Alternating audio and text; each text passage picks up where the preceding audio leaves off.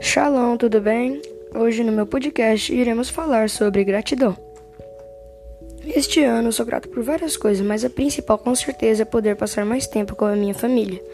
Isso se deve a um acontecimento inesperado que teve com o meu avô, ele teve um problema de saúde, a pandemia facilitou por causa das minhas aulas online e facilita muito porque a gente pode vir aqui e eu posso fazer aula na casa do meu tio.